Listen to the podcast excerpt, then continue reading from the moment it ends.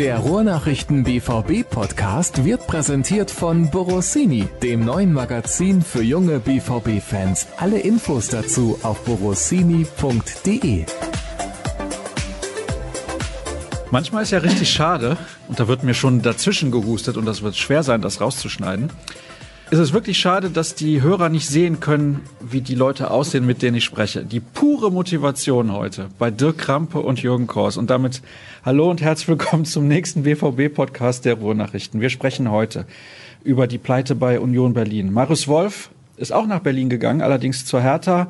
Dann gehen wir natürlich ein auf die Champions League Gruppenauslosung auf eine Aussage von Marco Reus, der würde gerne einen neuen Spieler aus Leverkusen verpflichten und den Job von Michael Zorg übernehmen. Und natürlich gibt es noch ein paar Hörerfragen, die wir auch besprechen werden. War einer von euch beiden in Berlin? Nein. Ja, dann habe ich natürlich hier die perfekten Ansprechpartner. Das ist natürlich wunderbar, fantastisch. Aber ihr werdet es verfolgt haben. Und wie ist diese Niederlage in knappen Worten zu erklären? Ja, eine, eine Fortsetzung vielleicht der Probleme, die letztes Jahr da waren, die man erkannt hat in der Analyse und die man eigentlich glaubte behoben zu haben. Und die Mannschaft scheint, so macht es den Eindruck, so ein bisschen in alte Muster zu verfallen, dass sie eben sich unheimlich schwer tut, vielleicht die letzten Prozent rauszukitzeln, wenn ein Gegner auf der, auf der anderen Seite steht, der unnachgiebig ist, der sehr bissig verteidigt. Union Berlin hat wie Köln sehr hart angelaufen, früh angelaufen Sie waren anders als Köln, sind nicht eingebrochen so nach 60 Minuten. Und das ist eine Situation, die diese Mannschaft nicht mag und mit der sie anscheinend eben auch in dieser Saison nicht klarkommt. Dazu alte Probleme, altbekannte Probleme, Standardsituationen, Leichtsinnsfehler, wie beim 1 zu 2, nachlässiges Verteidigen, einfach Unkonzentriertheiten. So, und in der Summe eben dann kommen solche Resultate zustande. Es war jetzt die erste Pflichtspielniederlage. Vielleicht muss man das nicht überall dramatisieren. Vielleicht ist es auch ein Weckruf zur richtigen Zeit. Aber es war eben schon so, dass die Reaktionen auch sehr, sehr intensiv ausgefallen sind, auch von der Vereinsführung. Da gab es doch klare Worte und das ist, glaube ich, auch so ein Indiz dafür, wie sehr man sich eben ärgert, dass man äh, es offensichtlich nicht geschafft hat, das abzustellen. Eklatant fand ich vor allem, wie diese eine Ecke verteidigt wurde. Flacher Abschluss, flacher Pass quasi quer vor den Strafraum. Das kann der Mannschaft, die um die deutsche Meisterschaft spielen will, definitiv nicht passieren. Ja, da würde ich sogar zugespitzt sagen, man kann ja nicht von Verteidigen reden. Das war ja Zuschauen in der ersten Reihe und ganz nah dran, aber eben nicht nah genug. Schon frappierend, dass dem BVB das immer wieder passiert, sich bei Standards, bei hohen Bällen da wirklich übertölpeln zu lassen. Hat mich gewundert tatsächlich, weil äh, das intensiv eingeübt worden ist, intensiv besprochen worden ist und es immer noch nicht besser wird. So hat es zumindest den Anschein nach den ersten Spielen der Saison. Wir haben mal die Statistiken rausgekramt und was die, was die Gegentore nach Standards anbelangt, ist der BVB auf einem Niveau mit den Abstiegskandidaten. Und eben, ja, das sind genau die einfachen Gegentore die natürlich niemals herschenken darfst, weil sie dir das Leben eben schwer machen. Ne? Wenn Berlin nicht zweimal in Führung geht, dann äh, wird es für den BVB auch leichter. Wenn er selbst kurz vor der Pause in Führung geht, läuft das Spiel auch anders. Aber wenn du so einfache Gegentore dem Gegner gestattest, dann wird auch eine, ja, in Anführungsstrichen Zweitligatruppe wie Union Berlin gegen Borussia Dortmund eine Chance haben. Denn äh, rennen können die, kämpfen können die, vielleicht sogar besser als Dortmund. Klar können die nicht so gut Fußball spielen, aber wenn Dortmund die Grundtugenden außer Acht lässt und nicht beherzigt, dann wird es mit dem Fußballspielen auch schwer und dementsprechend sieht man dann die höhere Qualität im Kader und auf dem Platz eben nicht mehr. Haben wir nach der Partie beim ersten FC Köln, wo auch 70 Minuten nicht so sonderlich viel ging, sind wir dazu zu freundlich mit der Mannschaft umgegangen in unserer Kritik? Nee, glaube ich nicht. Also, wir haben es schon deutlich angesprochen, der, der Kapitän hat es ja auch deutlich angesprochen. Aber offensichtlich sind seine Worte eben auch nicht bei jedem angekommen. Und ja, der Trugschluss ist eben dann, Köln hat ja so ein bisschen gezeigt, ja, wenn wir unsere Qualität auf den Platz bringen, dann, dann reichen auch eben 20 starke Minuten am Ende, um uns dann trotzdem durchzusetzen. Und vielleicht haben dann einige gemeint, sie könnten das in Berlin genauso drehen. Bloß dafür war dieser Widerstand einfach auch nicht groß genug. Und wenn dann Julian Brandt nach dem Spiel sagt, die wollten den Sieg einfach mehr als wir, das ist schon alarmierend, finde ich auch. Und zweite Halbzeit war wirklich erschreckend, muss man echt sagen. Und ich kann immer noch nur sagen, vielleicht ist der Zeitpunkt der richtige, weil es eben sehr früh ist in der Saison, aber trotzdem sind das natürlich später Spiele, die dir unheimlich wehtun können in der Endabrechnung. Ne? Und wer weiß, wie eng es am Ende wieder zugehen wird. Und wir hatten es im vergangenen Jahr ja genauso. Ja, da waren es ja vier, fünf, sechs Beispiele, wo man Punkte liegen gelassen hat gegen Mannschaften, die man eigentlich im Griff hatte, die man hätte im Griff haben sollen. Und am Ende fehlten dann eben zwei Punkte. Ne? Sebastian Kehl hat es treffend formuliert mit dem kurzen Satz, Mentalität ist auch eine Qualität. Ja, über die Top-Qualität im Kader von Borussia Dortmund haben wir uns lange unterhalten, aber die richtige Mentalität auch in undankbaren Auswärtsspielen bei Aufsteigern vor aufgeheiztem Publikum zu bestehen und sich da zu wehren und den Ton anzugeben, ist eben auch eine Auszeichnung, die man sich erarbeiten muss, hart erarbeiten muss. Und diese drei Punkte liegen zu lassen, könnte sich noch als sträflich erweisen. Jetzt wurde die Mentalität ja häufiger angesprochen, auch in der vergangenen Saison. Dann hatte man nach der Saison davor jemanden wie Thomas Delaney verpflichtet. Aber bedeutet Mentalität zwangsweise, dass man mit zwei defensiven Mittelfeldspielern muss gegen einen Abstiegskandidaten zu Hause beim ersten FC Köln und bei einem anderen Abstiegskandidaten, auch Köln natürlich auch ein Aufsteiger. Also ich weiß, die Hörer werden jetzt denken, ja, jetzt fragt er das schon wieder. Aber wenn du vor der Saison sagst, du willst deutscher Meister werden und hast dann nicht den Mut gegen diese Mannschaften. Wir reden nicht von der Topklasse in der Bundesliga. Wir reden von drei Kandidaten, die gucken müssen, dass sie in der Liga bleiben. Mit zwei defensiven Mittelfeldspielern auftrittst. Das ist irgendwie, finde ich, das falsche Zeichen an die Mannschaft. Ich will diese Taktikdiskussion nicht so unbedingt führen, ganz ehrlich, weil man kann auch im 4-2-3-1 Union Berlin schlagen. Dann muss man das vielleicht ein bisschen anders spielen. Wenn ich zwei defensive Sechser habe, dann können die Außenverteidiger viel weiter vorschieben und viel mehr Power über die Außenbahn machen. Das kam ja auch nicht in Berlin. Das war dann eher so der Schlüssel. Also die reine Taktikfrage, finde ich, ist ein bisschen zu einfach. Dass Favre nicht der mutigste Trainer ist, weiß jeder in Dortmund. Klar hätte man mit 4-1-4-1 oder 4-3-3, je nachdem, wie man das interpretiert, nominell mehr Offensive auf dem Platz gehabt. Man weiß aber, was man bei ihm hat. Er ist kein Trainer, der sehr, sehr gerne Systeme umstellt. Er hat dieses bewährte 4-2-3-1, da vertraut er drauf. Das ist ja wie mit seinen Personalentscheidungen auch. Er spielt ungern ohne Witzel, er spielt ungern ohne Sancho. Und da weiß man, was man hat. Man kann diese Systeme aber auch erfolgreicher spielen. Das ist nicht verboten. Und von daher würde ich nicht ausschließlich sagen, er ist, Dortmund war nicht mutig genug, weil die, weil die Taktik zu defensiv war. Also man kann auch mit dieser Taktik anders spielen. Ja, das denke ich auch. Ne? Da muss man sich tatsächlich anschauen, wie das real auf dem Platz aussieht. Und das sind natürlich nominell zwei Außenverteidiger, aber wenn Dortmund den Ball hat, was sie ja irgendwie zu 70 Prozent äh, in den Spielen haben, dann stehen die Außenverteidiger ungefähr auf Höhe der, der offensiven Dreierkette. Dann spielst du also ein 2-2-5-1. Komme ich dann bei 10 raus? Ja. Dann ist es so ein 2-2-5-1 quasi. Ne? Also das, nur weil zwei zentrale defensive Mittelfeldspieler da sind, heißt ja nicht, dass die Mannschaft von ihrer taktischen Ausrichtung aufgrund des Systems her defensiv ausgerichtet wäre. Und das ist hier bei, beim BVB ja niemals. Wenn du siehst, wo die, wo die Außenverteidiger stehen, wie weit die nach vorne schieben und wie dann die Flügelstürmer in die Mitte ziehen, um da zu überladen und da Räume zu finden, dann ist es alles andere als defensiv, auch wenn da zwei defensive Mittelfeldspieler nominell auf dem Platz stehen. Das kommt dann eher zum Tragen, wenn der Gegner den Ball hat und da hat es sich ja durchaus als sinnvoll erwiesen, dass der BVB tendenziell besser verteidigen könnte. Also an diesen Zahlen würde ich mich nicht zu sehr festklammern, sondern dann muss man eher schauen, ob das in der, in der Ausrichtung eben passt. Und da sehe ich Borussia Dortmund als eine immer offensiv geprägte, immer nach vorne spielen wollende Mannschaft. Ist die Frage, ob das dann tatsächlich auf dem Platz immer mit Druck und mit Werf und mit Nachhaltigkeit ausgeübt wird. Und wenn dann Spieler dann erstmal ein bisschen late schon auftreten, dann sieht es halt alles ein bisschen pomadig und zäh und langweilig aus. Gewollt ist es aber so bestimmt nicht. Wenn ihr übrigens mal Sorgen habt, bis zehn zu zählen, ruft einfach Jürgen Kors an. Der kann das auch in Windeseile nochmal selber kurz überprüfen, ob das stimmt. Kommen wir zum nächsten Thema. Das hat auch mit Berlin zu tun, allerdings mit der Hertha. Marius Wolf spielt jetzt dort in der Hauptstadt und hat sich jetzt auch nochmal geäußert, er hätte keine Chance bekommen bei Borussia Dortmund. Klar, er ist ein Spieler, der halt auch weniger Qualität hat als andere auf seiner Position. Das muss man definitiv so festhalten. Und dann ist es auch nicht verwunderlich und für den Spieler wahrscheinlich auch besser, wenn er jetzt diesen Schritt geht zu einer Mannschaft, wo er auch Einsatzzeiten bekommt. Ich meine, er möchte noch Fußball spielen und dieser Wechsel von Frankfurt nach Dortmund war für ihn wahrscheinlich einfach eine Nummer zu groß, ähnlich wie damals bei Sebastian Rode vielleicht. Ja, Rode war jetzt noch ein anderer Fall, weil er ja auch nur fast nur verletzt war. Ne? Also was er nun kann, sieht man jetzt in Frankfurt. Er ist ja jetzt auch wieder fit und in dem halben Jahr, wo er ausgeliehen war nach Frankfurt, hat er nun sehr gute Leistungen gebracht. Äh, bei Wolf ist es, glaube ich, so, man hat Morey noch geholt, ein Talent, der aber schon in der Vorbereitung gezeigt hat, wie weit er eigentlich schon ist. Also der kann auf jeden Fall auf der rechten Seite auch spielen. Und das war einfach noch wieder ein Positionskonkurrent mehr. Offensiv, glaube ich, hat Borussia Dortmund so viel Auswahl, dass auch da die Chancen für ihn sehr, sehr gering waren. Und das war einfach dann, glaube ich, jetzt ein logischer Schritt. Es gibt ja auch eine Kaufoption, sprich, wenn er in Hertha spielt, und ich glaube, er ist vielleicht auch ein guter Mann für so ein Team wie Hertha BSC, dann werden wir ihn vielleicht nicht wiedersehen und er kann seine Karriere wieder in Schwung bringen. Also, dass der Wechsel vielleicht eine Nummer zu groß für ihn war, ja, die Qualität in Dortmund ist einfach auch groß. Und er hat vielleicht diesen nächsten Sprung, den er sich selber zugetraut hat, den hat er vielleicht nicht gemacht. Aber er hat natürlich auch nicht immer enttäuscht, das muss man sagen. Aber er ist natürlich im Vergleich zu anderen auf den Positionen, die er spielen kann, ja schon ein bisschen limitiert. Ne? Also von daher richtiger Schritt von ihm, denke ich. Er hat auch nicht allzu lange gewartet. Das heißt, er verliert jetzt nicht noch mal ein halbes Jahr vielleicht und kann jetzt eine Saison spielen in Berlin. Und da kann er zeigen, was er kann. Richtige Entscheidung für beide Seiten, Jürgen? Ja, ich denke schon, Dick sagt ja zu Recht, dass er auf keiner Position mindestens zweite Wahl gewesen wäre, sondern dann vielleicht eher dritte Wahl.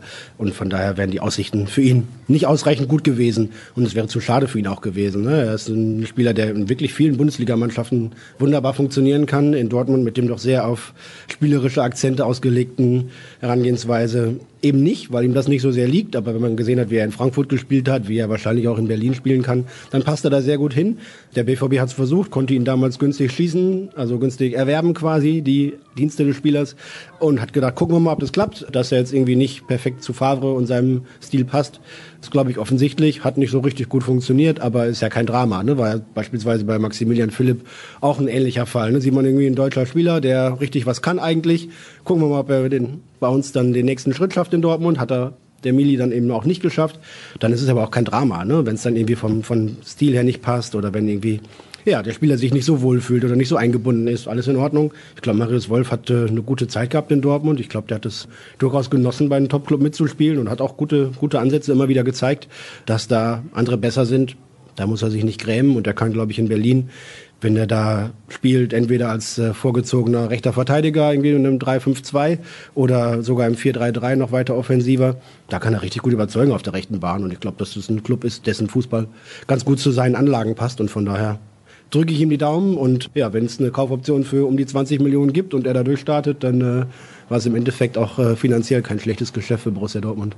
So hoch ist die Summe, die Hertha auf den Tisch legen müsste, ist aber ordentlich. Das ist so das, was man gehört hat, ja. Ja gut, aber 20 Millionen. Ist das neue 5 Millionen, oder? Ist das neue, ja, wollte gerade sagen. Also Robert Lewandowski hat, glaube ich, damals 4,5 gekostet. Ja, hat überhaupt nicht funktioniert. Er ist hat nicht gezündet. Ja. Als er zu Bayern ja. gegangen ist, hast du keinen Cent mehr bekommen. 5 Millionen hat man auch in Wind schreiben müssen. Ja, ja, nee, also das ist, das ist, das ist mittlerweile so eine Marke, die gängig ist. Ne? Und gerade wenn man als Spieler von einem Club kommt wie Borussia Dortmund, also ist halt leider so, aber muss man nicht gut finden, aber ist so. Ja, das ist so ein Durchlauferhitzer, ne? Der BVB muss immer höhere Preise zahlen oder soll es zumindest zahlen, ne? weil halt Borussia Dortmund anruft. Aber wenn man die Spieler von hier weiterverkauft, dann kriegt man auch irgendwie für Maximilian Philipp, Emre Moore oder Marius Wolf entsprechende Summen, weil die halt mal bei einem Topclub gespielt haben in der Champions League. Also das ist so ein Durchlauferhitzer.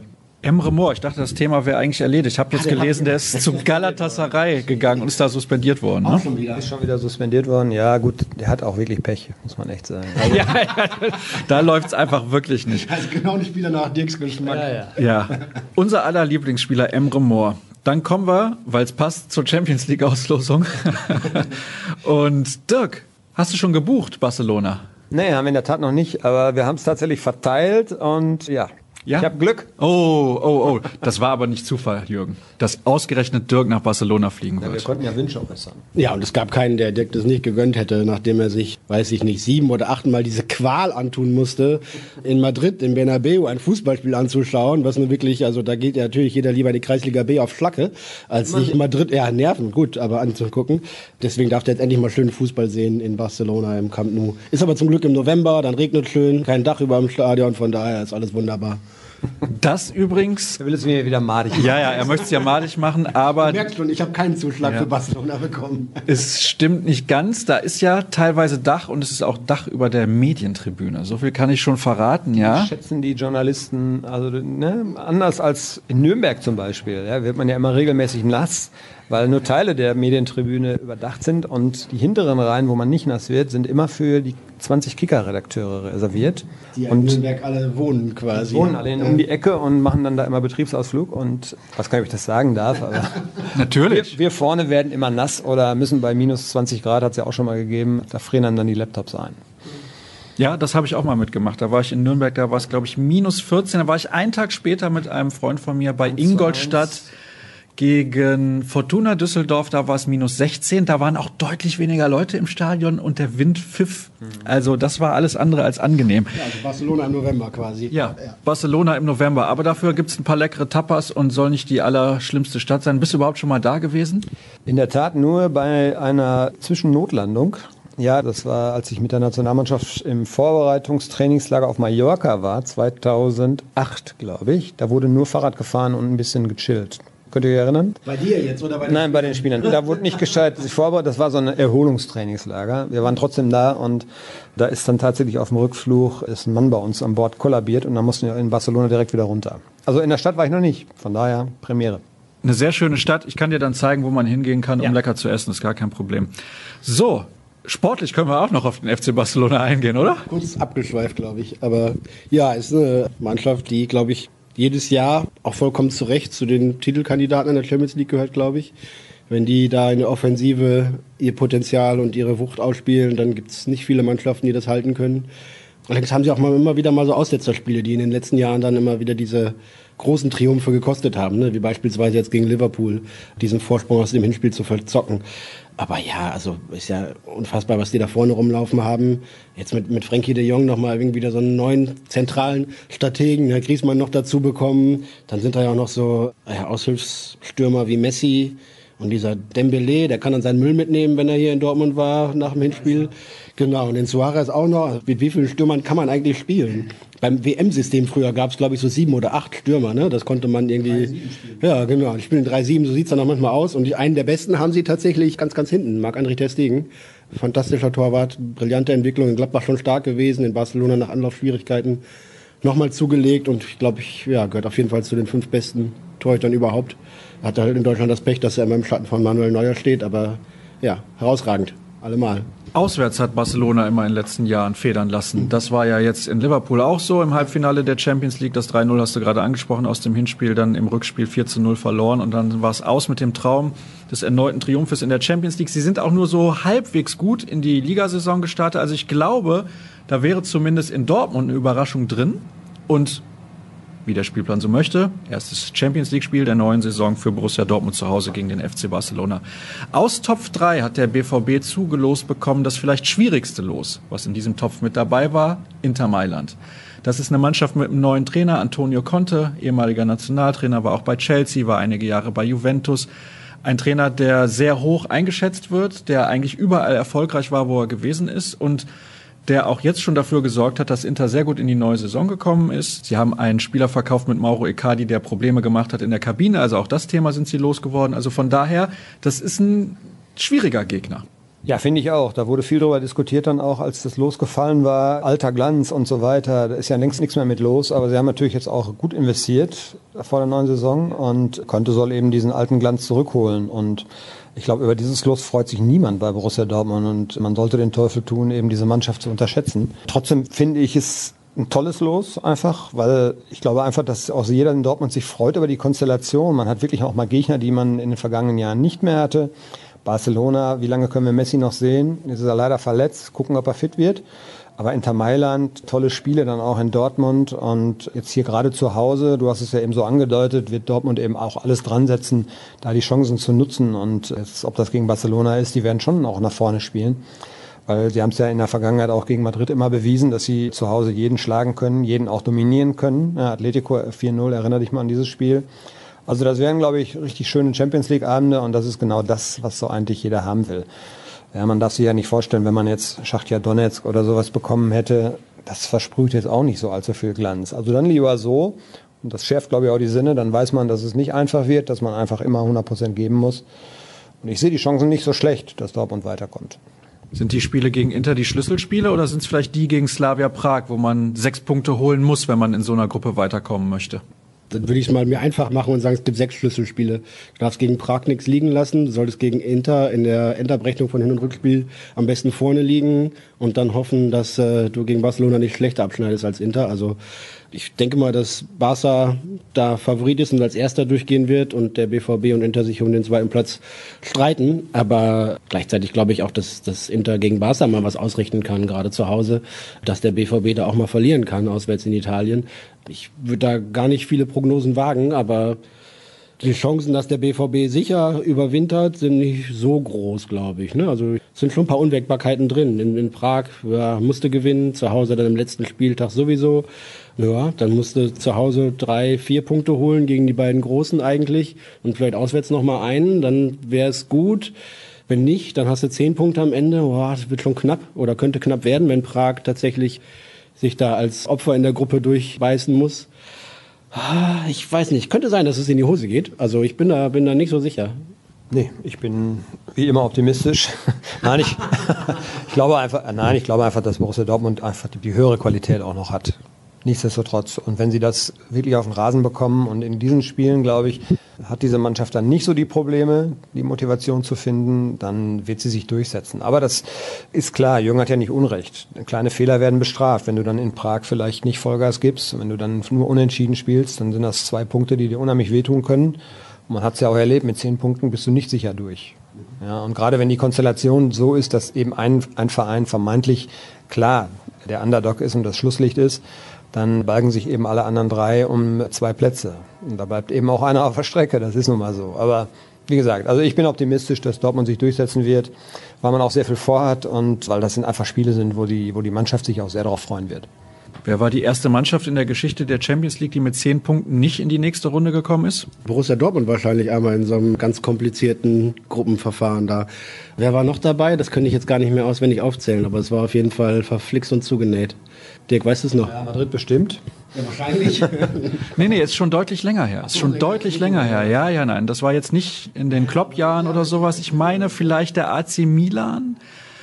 Bin mir nicht sicher. Also es ist auf jeden Fall schon einige Jahre her, aber trotzdem Borussia ja. Dortmund war die erste Mannschaft, die da nicht weitergekommen ist. In einer sehr, sehr schweren Gruppe gegen drei nationale Meister sogar den Gruppensieg geholt. Das hat Hans-Johann Watzke dann auch gleich hervorgekramt. Das wieder gerne, ne? Ja, da, ja auch, vor, ja, auch City, zu Recht. Real und Ajax, ne? Ajax gelandet ja. Aber auch zu Recht. Also das zeigt ja, dass man sich eigentlich vor keinem verstecken muss. Und Barcelona wird sich nicht gefreut haben über das Los Dortmund. Bin ich mir sehr sicher. Die hätten es auch leichter haben können aus Top 2. Also weder Inter noch Barca freuen sich über den BVB. Also klar, vom Prestige her und da kommen noch ein paar Fans mit.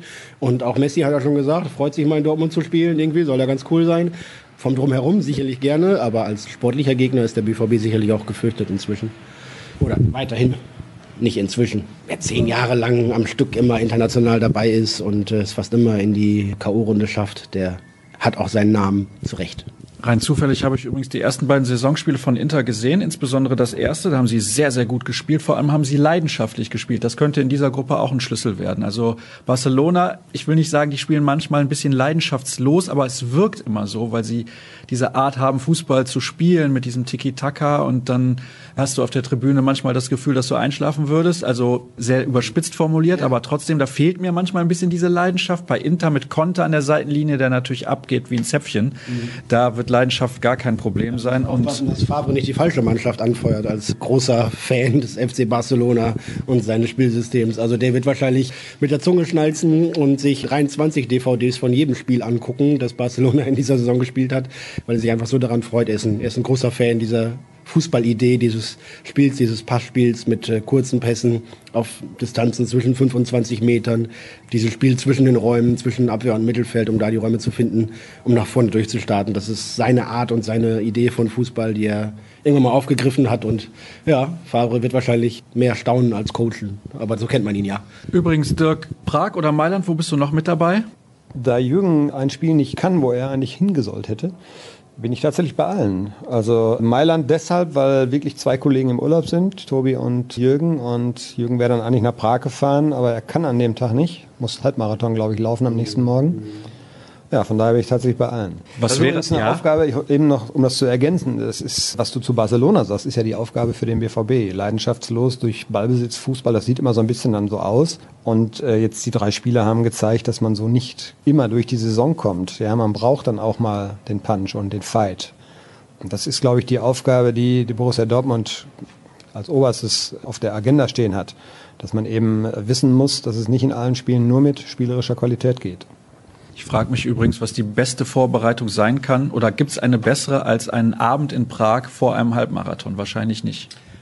Ja, nach dem Halbmarathon an der Theke ist der Halbmarathon am nächsten Tag auf der Bahn wahrscheinlich schwierig. Also der Kollege Jören schwitzte schon, weil er Angst hatte vor dem Duell mit mir an der Theke. Aber jetzt ist er, gegen den Kollegen Krampe, glaube ich, ist er gut aufgestellt. Sehr gut. Ja, dann hätten wir das abgefrühstückt. Auf jeden Fall eine fantastische Gruppe, wie ich finde, in der Champions League. Endlich mal andere Gegner. Das wird auch die Fans freuen. Und der Run auf die Tickets für das Heimspiel gegen den FC Barcelona war ja unglaublich. Da habe ich bei Twitter Screenshots gesehen von Leuten, die über tausendmal angerufen haben und bei der Hotline trotzdem nicht durchgekommen sind. Naja. Falsche Nummer oder? Hotline ja, keine Ahnung. keine Ahnung, wo da angerufen wurde. Aber Gut, ist ja klar, dass jeder den FC Barcelona mal sehen will. Das hat es hier zuletzt nicht gegeben. Ich glaube, in Leverkusen haben sie mal in der Gruppe gespielt vor einigen Jahren. Ja, und haben sie ansonsten. gewonnen, ich glaube 5-0 oder so. Ne? Ja. Der, der BVB war das 98, 99 oder sowas, habe ich irgendwie noch mal gesehen. 1-1 Europäischer Supercup. 1-1 und 0-2 auswärts, glaube ich, der BVB gegen Barca. Da geht was. Eventuell könnte was gehen. Ich habe zumindest das Gefühl, dass Barcelona halt, wie ich das eben schon angedeutet habe, momentan noch nicht so eingespielt ist, auch mit einigen Veränderungen in der Mannschaft. Dann kommen wir jetzt zu den Hörerfragen und wir fangen direkt mit einer an, die mit Marco Reus zu tun hat. Der ist ja momentan bei der Nationalmannschaft. Interessiert sich eigentlich irgendwer momentan für die Nationalmannschaft? Ich weiß es nicht. Ich möchte nicht Fangirlen, schreibt Gabriel, aber Harvards für einen abtrünnigen Mario wäre schon schön, oder? Ja, das hat sich der Marco, glaube ich, auch gedacht, als er das gesagt hat. Er ist natürlich sofort zurückgepfiffen worden von dem wie immer sehr realistischen und nüchternen Sportdirektor, der gesagt hat, konzentriert euch bitte auf die Dinge, die gerade aktuell anstehen. Ich glaube, wichtiger denn je, dass Michael Zorc das mal gesagt hat. Ja, also wer Kai Havertz nicht mag als Fußballer, der liebt vielleicht auch keinen Fußball. Das ist schon ein geiler Spieler. Ne? Und ich glaube nicht, dass die Chance sehr groß ist, dass wir den in Dortmund sehen werden. Dazu bieten dann aber auch zu viele andere Schwergewichte mit. Und Dortmund kann sicherlich auch schon gut was zahlen an aber da gibt es dann, glaube ich, vielleicht noch mal ein paar Unterschiede. Und ich weiß es auch nicht. Also angeblich soll ja auch schon viel mit Bayern München gesprochen worden sein über den kommenden Sommer. Und ich weiß nicht, ob der Marco Reus dann so großen Einfluss hat. Es hätte, glaube ich, niemand was dagegen, wenn er das im Verborgenen versuchen wird. Dass er das jetzt so öffentlich gemacht hat, ja, ne, mag auch eine kleine Spielerei gewesen sein. Also, dass dieser Spieler natürlich super interessant ist für jeden, ist ja klar. Ja, also ist ja auch, wenn man das sich ganz positiv einreden möchte, ja auch gut vorstellbar, dass er mit seinem dicken Kumpel Julian Brandt weiter zusammenspielen will und es bestimmt auch Spaß macht, mit Marco Reus auf dem Platz zu stehen oder mit Axel Witz oder sonst was. Also der BVB hat ja sicherlich gute Argumente und ich glaube, Kai Havertz ist noch so jung und so unverdorben, frisch im Geschäft eigentlich, dass er auch für 10 Millionen spielen würde und nicht nur für 18 oder 20. Aber dann kommt halt Bayer Leverkusen ins Spiel und wenn da andere irgendwie dreistellige, nein, acht, neunstellige Millionensummen bieten, dann ist der BVB, glaube ich, trotz vielleicht in Aussicht stehender Sancho-Einnahmen raus aus der Nummer, denn dass der BVB irgendwie 90, 100 Millionen für einen Spieler zahlt, sehe ich aktuell nicht. Dann kommen wir zur nächsten Hörerfrage. Mal gucken, was hier so auf der Liste steht. Wie kann man so schlecht sein mit so guten Spielern? Wo ist die Körperhaltung? ist es doch das Bayern-Gehen, das fehlt? ja, wie kann man so schlecht sein mit so guten Spielern? Ich glaube, ich habe es eben schon mal angedeutet, ne? Also wenn du nicht, wenn du nicht kämpfst und wenn du nicht läufst und wenn du keinen Bock hast, irgendwie dich auf das einzulassen, was da gerade passiert, dann verlierst du halt. Ne? Es gibt ja auch immer wieder Bundesligisten, die bei Fünftligisten im Pokal ausscheiden und sonst was. Und der BVB kann auch mal bei Union Berlin verlieren gegen eine euphorisierte Mannschaft, gegen ein elektrisiertes Publikum. Und wenn man selber dann überhaupt nicht in die Pötte kommt, dann reicht's halt nicht. Aber unbestritten ist natürlich, dass das nicht passieren darf. Und da es sich ja wiederholt, auch ähnlich blutleere Auftritte in der vergangenen Saison immer wieder stattgefunden haben, gibt es da, glaube ich, jetzt auch keine, keine schnelle und einfache Analyse, sondern da muss die schon ein bisschen tiefgründiger ausfallen und dann auch mal ein bisschen dahin gehen, wo es weh tut, nämlich den Trainer in Frage zu stellen, was er da falsch macht, die Spieler auch persönlich in Frage zu stellen, wo sie da sind mit ihrem Kopf und mit ihrer Einstellung, warum die Fokussierung fehlt, warum das alles so lädschend wirkt und da eben Schärfe fehlt, auch in der geistigen Arbeitsbereitschaft. Da, glaube ich, tut's fast so weh wie die Niederlage in Berlin, dass die Spieler oder mehr als die Hälfte der Spieler jetzt weg ist zu ihren Nationalmannschaften. Denn ich glaube, so ein, zwei Tage mit Tacheles und äh, mal mit klaren Ansagen in der Kabine, nicht nur vom Trainer, sondern auch aus der sportlichen Leitung heraus, wären jetzt genau angebracht gewesen. Bis die ganzen Nationalspieler aus allen Ecken der Welt zurück sind, Mitte kommender Woche, ist der Ärger vielleicht noch nicht verpufft, aber natürlich ein bisschen die Schärfe raus. Ja, genau. Und dann kommt schon Leverkusen, das ist wieder ein ganz anderes Spiel, ganz anders gelagert. Ich glaube, ein paar Spieler können ganz froh sein, dass sie irgendwie in der Schweiz sind oder in Marokko oder sonst wo. Jetzt sprichst du da jemanden bestimmt an. ja, ja, es gibt ja nicht so viele Schweizer Nationalspieler gerade, die anderen sind ja alle zurückgetreten. Ja, ich glaube, es tut einigen ganz gut, dass sie mal einen Tapetenwechsel haben. Vielleicht war die Vorbereitung mit acht Wochen dann auch relativ lang und doch ein bisschen zu harmonisch. Ich glaube, ein bisschen, ein bisschen Pfeffer in der Bude täte beim BVB ganz gut. Und wenn sie eben aufgrund der Ansprache nicht vom Trainer kommt, dann muss irgendwie sonst war ein bisschen Stimmung rein und ein bisschen Druck rein, denn ohne geht's halt offensichtlich dann doch nicht. Wo wir gerade bei der Schweiz waren, Wie erklärt ihr euch diese Überheblichkeit am Beispiel von Akanjis Zweikampfverhalten? War einfach zu erkennen, dass da die letzten fünf Prozent Konzentration gefehlt haben. Bei dem einen Gegentor sah er natürlich unglaublich unglücklich aus, aber in der Tat war es auch ein bisschen unglücklich, wie das zustande kam. Du meinst das 2-1? Ja. Ja, da ist er ja doppelt in der Verlosung. Ne? Erstmal nimmt er den Ball, versucht er so ein bisschen lässig runter zu pflücken und das geht schief, dann verliert er den Ball, aber dann ist er im Laufduell ja immer noch eigentlich in der Pole Position, also er kann dann immer noch besser verteidigen, als er es dann tut. Also Akanji, wir haben das thematisiert heute, auch andere haben es thematisiert, ist ein sehr selbstbewusster Spieler, ich möchte mal fast sagen, auch an der Grenze zur Arroganz hat er mal irgendwie im Interview gesagt, er sieht seine Zukunft dann irgendwann mal bei Manchester United. Das ist so das Ziel, das ist so der Traum, den er sich irgendwann mal erfüllen möchte. Und ja, ich glaube, er, er war dann letztes Jahr ja verletzt im Winter oder dies Jahr im Winter verletzt, ist danach wiedergekommen, hat nicht mehr so die Form gehabt, die er in der Hinrunde in der vergangenen Saison hatte. Und es sollte eigentlich jetzt vieles besser werden in der Vorbereitung. Und wir hatten eigentlich auch so intern überlegt, dass ihm das durchaus helfen kann, wenn Mats Hummels neben ihm steht. Denn so ein erfahrener Haudegen, er ist ja immer noch auch sehr jung, er ist 24, glaube ich. Das kann so einem jungen Spieler ja gut tun. Dann ist man selber vielleicht nicht so im Fokus. Dann kann man sich auch ein bisschen was abgucken. Und jetzt hat es natürlich die ein bisschen doofe Konstellation gegeben, dass Hummels im Mannschaftsrat ist und Akanji dann zurückgetreten ist. Soll es dann ja auch ein bisschen geknistert haben, weil er ein bisschen enttäuscht und frustriert war. Also im Moment ist er, glaube ich, zu abgelenkt. Warum auch immer macht leichte Fehler. Es gab auch in Köln von ihm so eine Szene, da haben wir auch gesagt, was macht er denn da? So ein scharfer Rückpass war das, glaube ich, auf, auf Roman Bürki. Fast noch ein Eigentor, erinnere dich an das Ding in Bremen, Ende ja. der vergangenen ja, Rückrunde. Die ganze Rückrunde war so ein bisschen durchwachsen und immer wieder bei ihm, der eigentlich ja für Stabilität stand ne? und, und für Zuverlässigkeit, was eins seiner ja, seiner, seiner Markenzeichen auch war, es verwundert es umso mehr, ne, dass er da wirklich im, im Kopf so weit abgelenkt ist. Ich will da jetzt keine Friseurdebatten wieder aufmachen. Ich glaube, dass die auch nicht zielführend sind. Aber die komplette Fokussierung auf den Job und auf die Aufgaben, die anstehen, scheint dann nicht immer so richtig zu funktionieren. Und das trägt natürlich auch dazu bei, dass er an Stellenwert verloren hat. Das trägt natürlich auch dazu bei, dass bei Mats Hummels keiner gezögert hat, ihn zu verpflichten, weil Akanji eben nicht das geliefert hat, was man sich von ihm versprochen hat. Und so aus der, aus der sportlichen und sozialen Gemengelage entwickelt sich dann vielleicht irgendwie sein kleiner Abstieg, so will ich es mal nennen, in der Hierarchie und in der Wertschätzung beim BVB. Vielleicht ist das ganz normal und typisch, dass er einfach auch dann das selber spürt und es dann einfach erzwingen will. Das ist ja dann oft so ein Reflex. Ja, man will es dann besonders gut machen oder spielt dann besonders riskante Bälle oder verstrickt sich in riskante Aktionen und hätte vielleicht besser dran getan, einfache Bälle zu spielen und sich erstmal wieder Sicherheit zu holen. Also vielleicht ist das so ein bisschen ein ganz normaler Reflex, gerade weil er ja noch relativ jung ist. Aber Tatsache ist eben das, was Jürgen gerade sagte. Also er hat nicht mehr den Stellenwert, den er mal hatte vor ein paar Monaten. Und bin gespannt, wie er sich jetzt da rauszieht, weil natürlich wird auch intern die Kritik kommen. Denn so ein Tor wie beim 2-1, das darf einfach nicht passieren.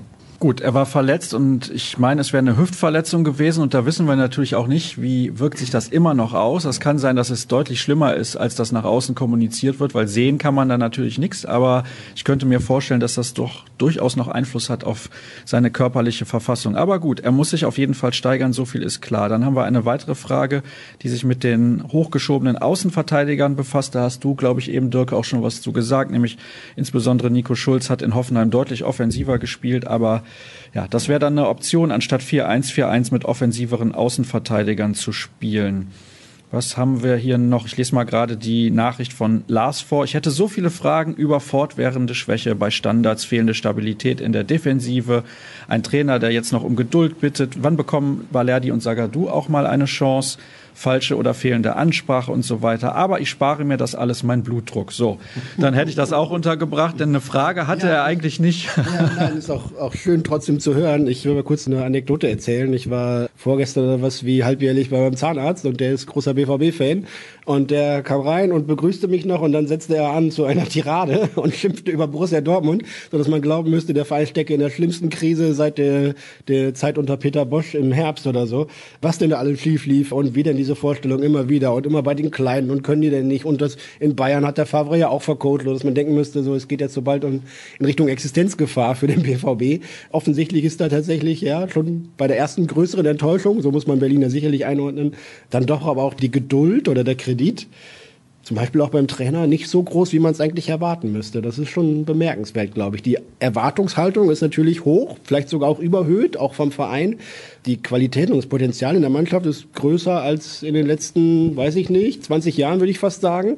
Ich würde schon sagen, vom Standing der Spieler her ist das schon ungefähr das, was Mitte der 90er so alles an gestandenen Nationalspielern aus Italien zurückgeholt worden ist. Vielleicht war die Mannschaft damals noch ein bisschen reifer, kann sein, aber von den Namen her war der BVB, glaube ich, lange nicht besser. Und das führt natürlich auch dazu, dass ja nicht nur die Erwartungshaltung, sondern auch quasi das Verlangen und, und das Bestehen darauf, dass diese Mannschaft doch jetzt einen Sieg nach dem anderen einzufahren hat, ja so allgegenwärtig ist. Und ja, wenn es dann so Brüche mit der Realität gibt, wie bei diesem Spiel in Berlin, dann schauen sie sich alle an und wollen noch erklärt bekommen, wie das denn passieren kann. Vielleicht haben wir es nicht so mitbekommen, aber ist über das 2 zu 2 von Bayern München gegen Hertha BSC auch so intensiv diskutiert worden?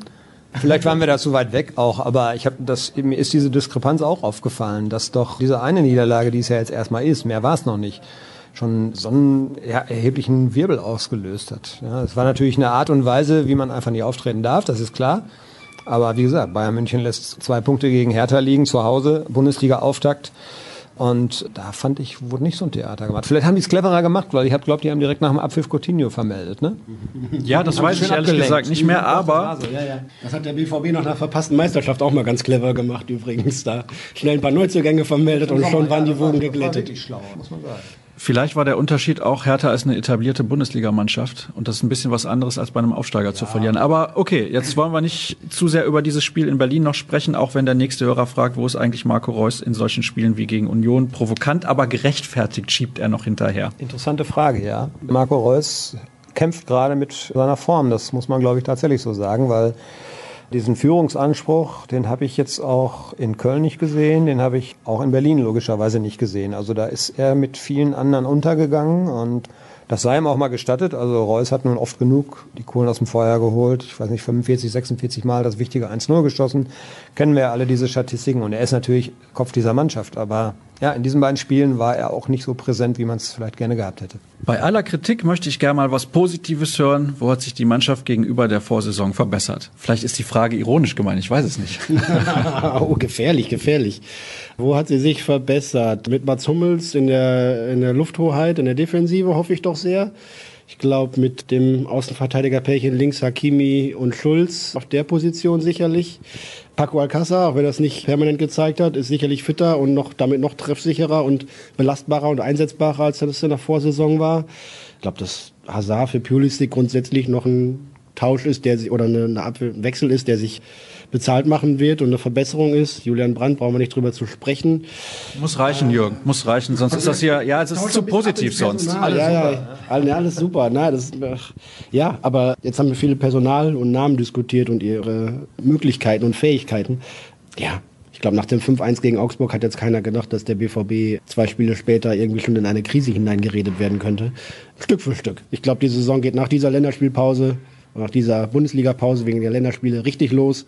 Und dann müssen wir mal schauen, wie sich die ersten ein, zwei, drei Wochen in englischen Wochen dann darstellen, wie die Belastung läuft und wie die Mannschaft mit Rotation klarkommt und welche Ergebnisse sie da einfährt. Dann kommen wir zur letzten sportlichen Frage. Da geht es darum, was man gegen die Standardschwäche unternehmen kann. Vielleicht nicht mehr im Raum verteidigen. Das macht Borussia Dortmund ja. Das ist natürlich immer mit ein bisschen Risiko behaftet, wenn ein Spieler dann mal nicht richtig übernimmt, dann hast du wieder das Problem, dass der Gegenspieler dann komplett frei ist. Wenn clever geblockt wird, hast du dieses Problem auch. Vielleicht wäre das einfacher, dann Mann gegen Mann zu verteidigen. Und ein weiterer Hörer schlägt vor, da vielleicht mal einen Spezialtrainer, was das angeht, irgendwie in den Trainerstab zu holen. Oder da auch mal den Co-Trainer zu hinterfragen, der irgendwie die Standards trainiert. Was kann man da machen? Dieses mit dem Spezialtrainer habe ich gelesen, fand ich auch sehr interessant. Kennt man ja aus den amerikanischen Sportarten. Ne? Da gibt es diese Offensive Coaches und Quarterback Coaches und ich weiß nicht was alles. Fand ich interessant. Manni Stefes ist ja angesprochen worden. Das Problem, das richtig zu bewerten, ist einfach, dass Borussia Dortmund das hinter verschlossenen Türen macht. Vielleicht auch damit wir bösen Journalisten nicht sehen, wo die Schwächen tatsächlich liegen noch. Ich war jetzt auch nicht in den Trainingslagern. Ich weiß nicht, habt ihr in den Trainingslagern Standardeinheiten gesehen, wo das trainiert worden ist? Nö, es gab höchstens mal zur Auflockerung bei intensiven Einheiten dann mal zwei Ecken von links, zwei Ecken von rechts oder sowas, aber jetzt kein permanentes taktisches, strategisches Einüben von Standardsituationen. Das werden sie niemals öffentlich machen. Also da werden wir immer vorher rausgebeten, falls wir dann anwesend sein dürften. Und das ist auch, ist ja auch nachvollziehbar so. Allerdings muss man sich ja nur die ganzen Standardsituationen irgendwie nochmal äh, äh, Video anschauen, um zu sehen, dass da irgendwie nicht so viel funktioniert. Ich glaube, Raumdeckung ist das richtige Konzept grundsätzlich, aber es funktioniert nicht, weil vielleicht die Absprachen nicht funktionieren, weil die Einstellung vielleicht auch nicht da ist. Ne? Edin Terzic hat ja gesagt, passenderweise mal Standardsverteidigung ist immer eine Mentalitätsfrage so, ne? Will ich das Ding rausköpfen oder hoffe ich, dass irgendwer anderes das tut? Und wenn du natürlich Spieler übergibst, dann übergibst du auch immer ein Stück weit Verantwortung, ja, und, und keiner fühlt sich so richtig zuständig. Wenn du weißt, du musst jetzt irgendwie hier den Innenverteidiger, der damit nach vorne aufrückt, übernehmen und dafür Sorge tragen, dass der auf keinen Fall den Ball aufs Tor köpft und im Zweifel rammst du ihm halt einen Ellbogen rein oder schubst ihn, wer vorher hochspringen kann oder sonst was. Da gibt's ja genügend Mittel, um sich da zu behelfen, die nicht gepfiffen werden. Aber so geht's natürlich überhaupt nicht und das ist schon bemerkenswert, dass eine Mannschaft, die irgendwie ja, so professionell organisiert ist, in allem drum und dran, wo Zeitpläne, Belastungspläne, Physio, Athletik, alles durchgeplant und durchgetaktet ist, Videoschulung noch und nöcher mit den modernsten Mitteln, wo bei jedem Training und auch darüber hinaus alle Werte genommen werden von Kreislauf, Blutdruck etc. Und äh, du kriegst es aber nicht hin, irgendwie Standards so einzuüben, dass sie hinten gut zu verteidigen sind, wo dir jeder Trainer sagen würde, ja, man muss ein bisschen darauf Zeit verwenden, aber im Grunde ist es mit das Einfachste, was du machen kannst, weil du weißt, der Ball kommt von da, der Ball kann da und da hinkommen und dann machst du A, B, C. Punkt. Also man muss es nicht überkomplizieren, verkomplizieren, aber dass das nicht klappt, ist schon ungeheuer. Was schwer zu trainieren ist, ist Konzentration. Wenn du dir die Tore anguckst, das war jetzt ein Bauerntrick aus den 80er Jahren, glaube ich, dieser, dieser flache Rückpass. Deswegen kannte ihr den auch noch. Ich kannte den noch gut und Paco Alcázar offensichtlich nicht mehr. Der ist jünger als ich, deutlich jünger, der ist da gerade erst geboren worden. Deshalb lässt er einfach seinen Gegenspieler laufen. Das ist eine Konzentrationsfrage. Und ich weiß nicht, ob man das, klar, man kann durch verstetige Wiederholung, kann man solche Sachen natürlich auch trainieren. Aber da bist du als Trainer, glaube ich, auch ein Stück weit machtlos an der Seitenlinie, wenn du dann da tausendmal drauf hinweist und das wird passiert sein. Ja, oder die gehen beim Spieler nicht mit und der kommt frei zum Kopfball. Oder jetzt wie, wie in Köln, Nico Schulz, als er dann am zweiten Pfosten da seinen Gegenspieler laufen lässt und der ist die Kopfballverlängerung und er steht dann da völlig blank. Da kannst du nichts gegen machen. Das kannst du aber natürlich indem du es immer wieder wiederholst, kannst du natürlich versuchen, diese Fehler eben zu minimieren und dass sie seltener vorkommen. Aber da stehst du dann teilweise, glaube ich, auch am Seitenrand und denkst dir, meine Güte, was haben wir eigentlich die ganze Woche gemacht? Also die werden es schon trainieren und Manni Stefes ist sicherlich auch jetzt, der hat ja auch Ahnung. So ist ja nicht. Ja, aber auf dem Platz müssen es dann eben die anderen hinkriegen. Als Ergänzung, ich habe Herr Favre im Trainingslager darauf angesprochen wie das mit den Standards ist in dem Verteidiger. Er sagte, wir müssen uns da verbessern. Na klar, als Spitzenmannschaft darfst du das nicht erlauben, da so anfällig zu sein. Und er sagte, dass sie in Gladbacher Zeiten das Problem mal ähnlich gehabt hätten. Und da war sein Co-Trainer ja auch, Stefes. Und sie hätten es geschafft, dass sie fast anderthalb Jahre lang quasi kein Gegentor nach ruhenden Bällen bekommen haben. Ne? Also die Trainer Favre und Stefes haben es mit ihrer Mannschaft, da irgendwie mit so, einem, mit so einem Dante hinten drin oder sowas, ne? der irgendwie eine Kopfballqualität hat wie Hummels vielleicht oder sowas, geschafft haben, dass die da eben nichts kassieren. Und das muss das Ziel sein, auch in Dortmund. Bislang fehlen irgendwie entweder die Mittel oder die, ja, die Spieler, die es entsprechend umsetzen. Grundsätzlich, glaube ich, hat sich in den, in den letzten drei, vier Jahren bei Standardsituationen jetzt nicht so viel geändert, als dass die es nicht beherrschen würden, das ihren Spielern beizubringen. Wir kommen zur letzten Frage der heutigen Ausgabe und wir schweifen wieder ein wenig ab. Ach.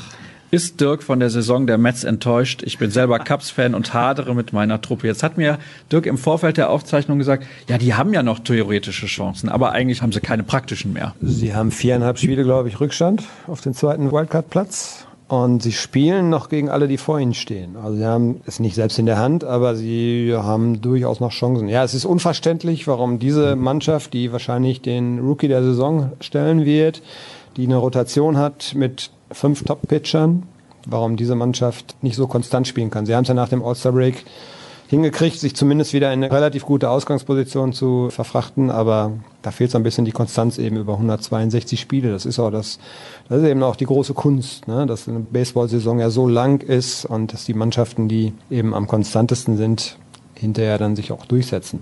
Die ich, immer das Problem im siebten Inning, oder? Wie ist das da? Wenn die dicke Lady singt. Oder wie heißt das noch immer so schön? ja, genau. Ja, hinten raus haben sie echt tatsächlich Probleme, wenn dann der Bullpen die Führung regelmäßig in den Wind bläst.